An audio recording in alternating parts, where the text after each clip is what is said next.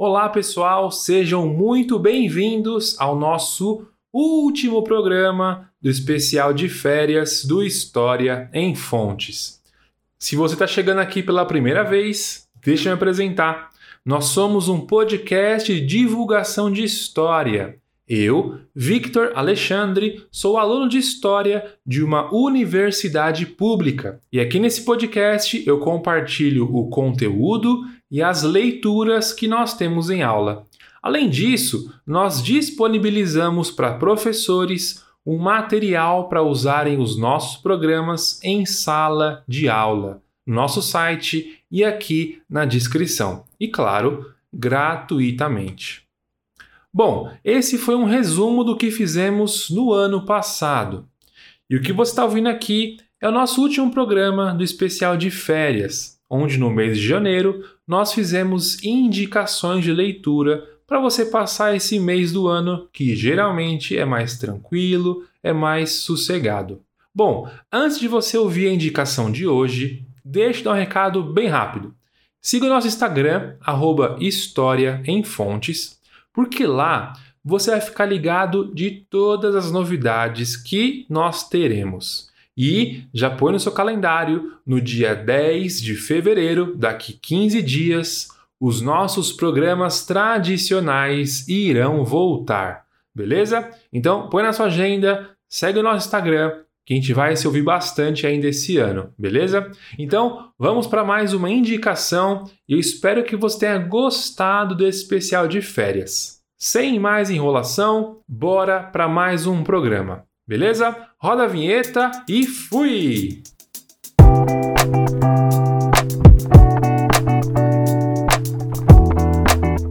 Olá, pessoal do História em Fontes. Aqui é Tassiana Garrido, professora de História do Instituto Federal de Minas Gerais.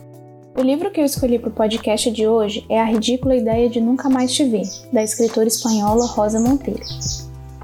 O livro foi um dos meus preferidos do ano e fala desse enlace, às vezes difícil, da vida das mulheres com suas carreiras e relações afetivas, e faz reflexões muito bonitas sobre sentimentos e emoções que afloram quando perdemos pessoas muito queridas. A história do livro transita entre a vida da famosa cientista polonesa Marie Curie, as memórias da própria Monteiro e uma reflexão sobre o luto, sobre a vida e sobre o lugar da mulher na sociedade. Para isso, a escritora espanhola faz uso de fontes preciosíssimas para os historiadores, os diários e a fotografia, que vão na edição brasileira da editora Todavia. Quando Rosa Monteiro leu pela primeira vez o Diário de Curri, por sugestão de sua editora espanhola, ela percebeu que a vida das duas, mesmo que separadas por quase um século, se encontrava no difícil sentimento do luto. Isso porque Monteiro havia perdido seu marido, Pablo Liscano, em uma batalha difícil contra o câncer. Há cenas muito comoventes no livro sobre o casal e a despedida final, e Curri também perdeu seu companheiro em um acidente e narrou todo esse processo em um diário alguns meses depois. Como para Corri, a presença do marido era muito forte para Monteiro, e mergulhar na vida e no luto da cientista foi uma das saídas da escritora espanhola enfrentar sua própria dor. Inclusive, o título do livro é uma referência à viuvez tão impactante na vida dessas duas mulheres. A capa, bem construída e com imagem de Vânia Mignoni, traz uma incômoda cadeira vazia em seu centro, que deixa o sentimento de ausência muito evidente. Em posse do diário de Corri, escrito nos meses de luto após a morte de seu marido, Monteiro conseguiu um diálogo através do tempo.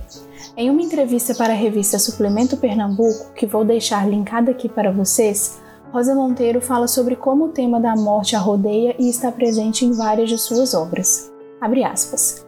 Como é que viemos ao mundo com tanta vontade de viver e morremos tão rápido? Não pode ser. E para mim é igual. Não é só um medo e um desespero, uma fúria.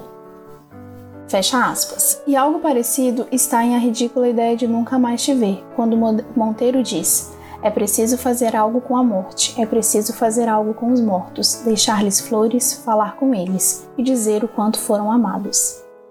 Bom, se vocês nunca ouviram falar de Marie Curie, se preparem. Nascida em 1867, Curie foi uma mulher pioneira em várias frentes e sua história é muito inspiradora. Ela tornou-se mundialmente conhecida em razão da descoberta de dois novos elementos químicos, o rádio e o polônio, que inclusive recebeu este nome em homenagem à Polônia, seu país natal. Junto com seu marido, Pierre Curie, ela passou muitos anos de sua vida com pesquisas sobre radioatividade, mesmo tendo recursos bastante escassos e com pouco ou nenhum apoio acadêmico até tornar-se realmente famosa. Foi a primeira mulher a receber o prêmio Nobel, a única pessoa a receber dois em diferentes categorias da ciência, a primeira mulher a se formar em ciências na Sorbonne, a primeira a receber o título de doutorado na França e também a primeira a ter uma cátedra na universidade. Mas é aquele ditado, né? Quem vê close não vê corre. Então nem tudo sempre foi glória na vida da Madame Curie. Além da falta de apoio e de dinheiro para desenvolver suas pesquisas, ela enfrentou inúmeros obstáculos e preconceitos de gênero no campo científico, que era e ainda é majoritariamente masculino. Vou deixar um link da Brasiliana Fotográfica para quem quiser entender um pouco mais da visita que ela fez ao Brasil em 1926. É bem interessante. E é preciso dizer que nem só de laboratório viveu Curie. Além de ter participado da resistência polonesa durante a Primeira Guerra Mundial, buscou a função prática das suas pesquisas e foi para o campo de batalha. No fronte, dirigia e monitorava unidades móveis de raio-x para soldados atingidos e fraturados, que logo ficaram conhecidas como Pequenas Curie. Por vezes Monteiro diz que é difícil não cair nas armadilhas do biógrafo que se apaixona pelo biografado. Realmente, essa mulher é tão grande em tudo, tão excepcional, que a gente corre o risco de cair na agiografia e transformá-la numa falsa heroína. E, para quem gosta de história, esse aviso da Monteiro é um lembrete que deve estar sempre no horizonte, viu? Mas olha, eu vou parar por aqui nos feitos da Curri para não dar mais spoilers sobre essa vida extraordinária. Mas também porque o livro não é exatamente uma biografia de Curri. E além disso, a Rosa Monteiro busca ressaltar como esse meteoro de mulher também passou por experiências tão conhecidas para todos os indivíduos da Terra. E como o mito, quando visto pela lupa, é tão comumente humano com suas complexidades próprias e sentimentos compartilhados com todos nós, como a perda de alguém que amamos profundamente e cuja ausência em nossas vidas parece ser tão ridícula quanto insuportável. As consequências dessas duas perdas, a de Curri e de Monteiro, geraram este livro tocante e bonito sobre a força das relações, das memórias afetivas, dos laços que nos unem aos outros em um ou vários momentos da existência.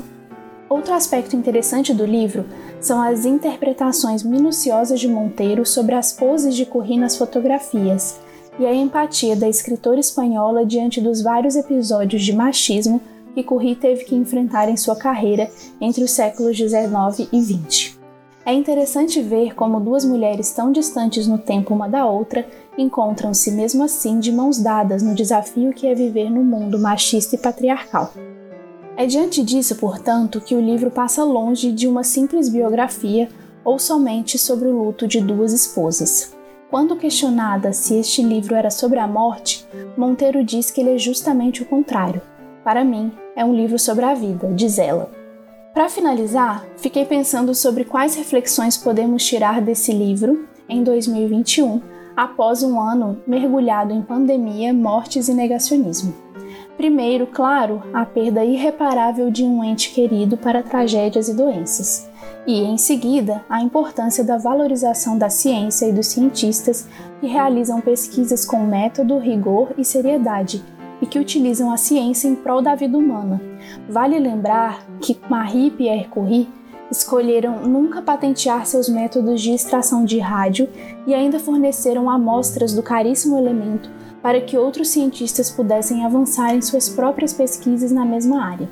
Para quem quiser assistir a uma entrevista bem legal com a Rosa Monteiro, já em contexto de pandemia, também vou deixar na descrição aqui do episódio para vocês conhecerem um pouco mais dessa escritora que eu gosto tanto.